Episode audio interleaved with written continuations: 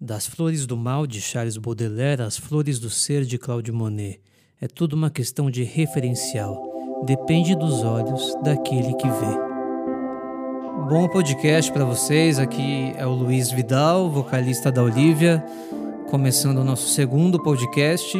E esse podcast é, é curtinho, é para compartilhar uma, uma experiência que eu tive e que mudou muito assim meu jeito de pensar na, na época. E até hoje eu acho muito muito doido. Que foi quando eu fui no nos jardins de Monet. Eu sempre gostei de, de arte mas é, eu nunca fui de pesquisar pintores história. E não, não é a coisa que mais mais me chama. E então eu sei sei muito pouco mas eu tava numa fase que eu tinha, tinha assistido aquele filme do Van Gogh que tem na Netflix, que conta a história dele também, de um jeito é, animado, como se fosse pintura. É, é, bem, bem bacana de ver. E eu tive a oportunidade de ir para Paris e foi, foi demais, porque eu tinha uma imagem de, de Paris sei lá, meio influenciada pelo pelo Woody Allen de Meia Noite em Paris e e era, e era bem bem aquilo, então já já cheguei com essa expectativa, sabe? E realmente é, uma, é linda, assim, é impressionante como é tudo, tudo bonito, simétrico. É, é, tem é uma cidade que respira arte mesmo e, e é, eu achei um, um clima muito, muito especial. Mas é, eu não estava contando com essa visita aos Jardins de Monet, que fica em Giverny. E Giverny é uma excursão que você pode fazer quando você vai vai para Paris, né? Quem um dia tiver a possibilidade, igual eu tive, que foi um, um sonho assim, eu nem sabia que era um sonho, mas foi um sonho. É, fica a 75 quilômetros de Paris e é onde ele pintou e morou entre 1883 e 1926. Eu estou dando uma colada aqui, mas é, durante essa viagem eu, eu vi as informações que tinha ali no, no jornalzinho da, da excursão, você ia ouvindo o fone e tal. Você monta uma excursão e, e, vai, né? A excursão que eu, que eu peguei saí ali do, do quarteirão de trás do Louvre, é, alguma coisa assim. E eu fiquei, é, fiquei chocado, assim, porque eu conhecia de cabeça alguns quadros dele, né? Então, o quadro da ponte, é, os quadros do, dos arcos, né?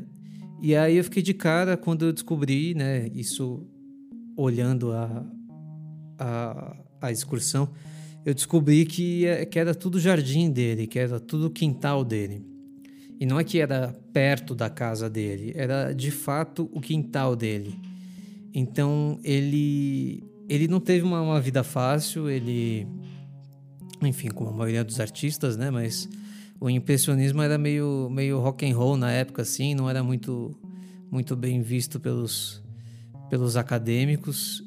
Ele ele chega, se eu não me engano, ele chega a morar nessa casa com uma era uma amiga, não era nem nem esposa deles. Eles eram amigos e eles acabam acabam indo morar junto.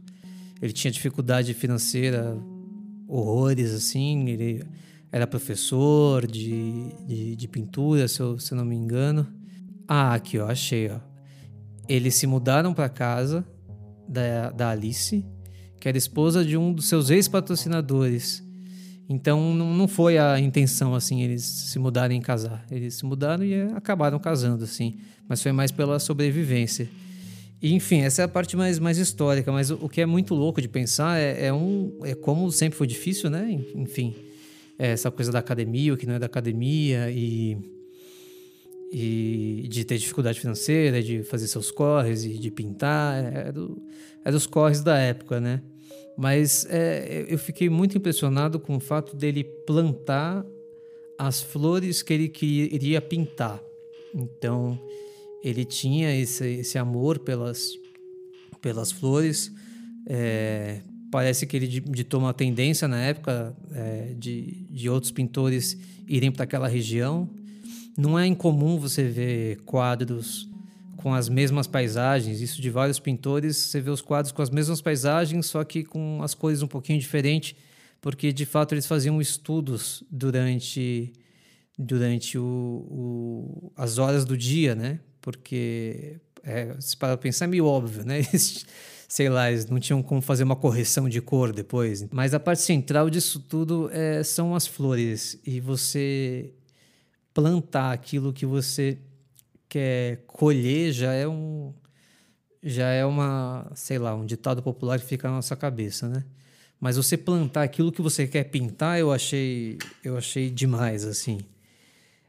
É, e me faz pensar em várias, várias coisas, né? É, às vezes a gente, a gente fica refletindo sobre inspiração, sobre, sobre criação, e tem muito a ver com o lugar que a gente está e com as coisas que tem à nossa volta, né? Tem escolhas, né? Você tem escolhas do que, que você quer estar cercado. E no caso dele, me pareceu que, como artista, que, que artista normalmente já é insatisfeito com, com, a, com a vida por si só, né? E acaba criando coisas. Ele não bastava a, natureza que ele via, ele quis montar a própria natureza, ele com as influências dele, então a ponte japonesa, depois você acaba descobrindo também que ele gostava de geishas, no, no passeio você entra na casa dele, que enfim, ela foi conservada, mas foi remontada algumas coisas, né? E, e ele tinha ali também os quadros das geishas. Mas para mim mudou muito o jeito de pensar, porque eu, eu não sei se antes de, de ir para casa do Monet, para os jardins de Monet, eu tinha pensado que eu podia pintar as flores que eu quisesse. Para mim, as flores estavam lá e se eu quisesse, eu pintava. E, e não, eu posso escolher os, os, vasos, eu posso, se eu tiver um cantinho de terra, eu posso fazer o, o meu cantinho. É, isso muda, muda tudo. Na, na minha visão, muda tudo é, é genial, porque, enfim, você tem um trabalho do caramba também para cuidar de um jardim, né? Então não é como se fosse uma coisa. Ah, vou fazer um jardim, é isso. Não, você tem que. Você tem que. Enfim, tem que cuidar, tem que aparar, tem que podar, tem que pensar. Você imagina como ele vai ficar, mas ainda assim você não é dono da natureza, então as flores elas vão acabar ficando do jeito que elas querem mesmo. Mas sei lá, você põe ali um galinho para entortar e ela crescer um pouco mais para o lado, você amarra uns arames para ela fazer um arco, mas ainda assim tem, tem a natureza que, que faz o que ela bem entende. E era essa reflexão que eu queria. Eu não sei se é chocante para vocês, mas para mim foi. Eu não, não fazia ideia que aqueles quadros eram do próprio quintal dele. E aí, sei lá, a primeira reação às vezes que a gente pode ter é olhar para o nosso quintal e falar: porra, eu nem tenho quintal direito. o meu quintal não tem a menor graça, mas sei lá, o seu quintal é onde você estiver, a sua casa, e o seu quintal é onde você estiver. É... Tem aquela música lá do Papa Was a Rolling Stone. É... O lugar onde ele colocava o chapéu era a casa dele. Acho que é onde a gente pendura nosso chapéu, onde a gente leva o nosso vaso debaixo do braço.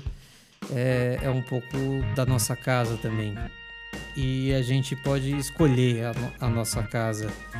É, e ainda que a gente não tenha todas as possibilidades do mundo, todas as oportunidades é, geográficas e financeiras e afins, a gente consegue lidar com, com, com as coisas que a gente tem e transformar elas em coisas melhores que no futuro a gente pode se apropriar de alguma forma.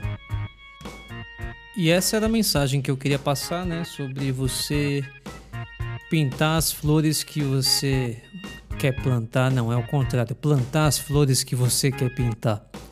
E vice-versa, tanto faz. Mas é por aí. E eu achei uma coincidência de títulos, né? Porque tem os Jardins de Monet, tem as Flores do Mal do Charles Baudelaire. E o Charles Baudelaire, ele é um pouquinho antes do Monet. Ele é de 1821 e o Monet é de 1840, mas de certa forma eles estavam ali mais ou menos na mesma época. Eu não acho que nenhum dos dois era as pessoas mais otimistas que tem, mas O Monet pintava flores bonitas e o Baudelaire falava das flores do mal. Talvez seja uma diferença entre os dois. E tem um trecho da, das Flores do Mal que chama é, Quadros Parisenses. E é, um, é o poema Paisagem. Vou ler a primeira estrofe dele aqui.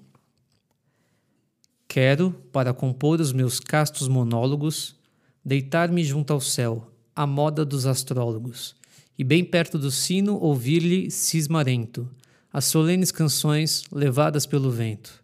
As mãos postas no queixo, eu dou alto da mansarda.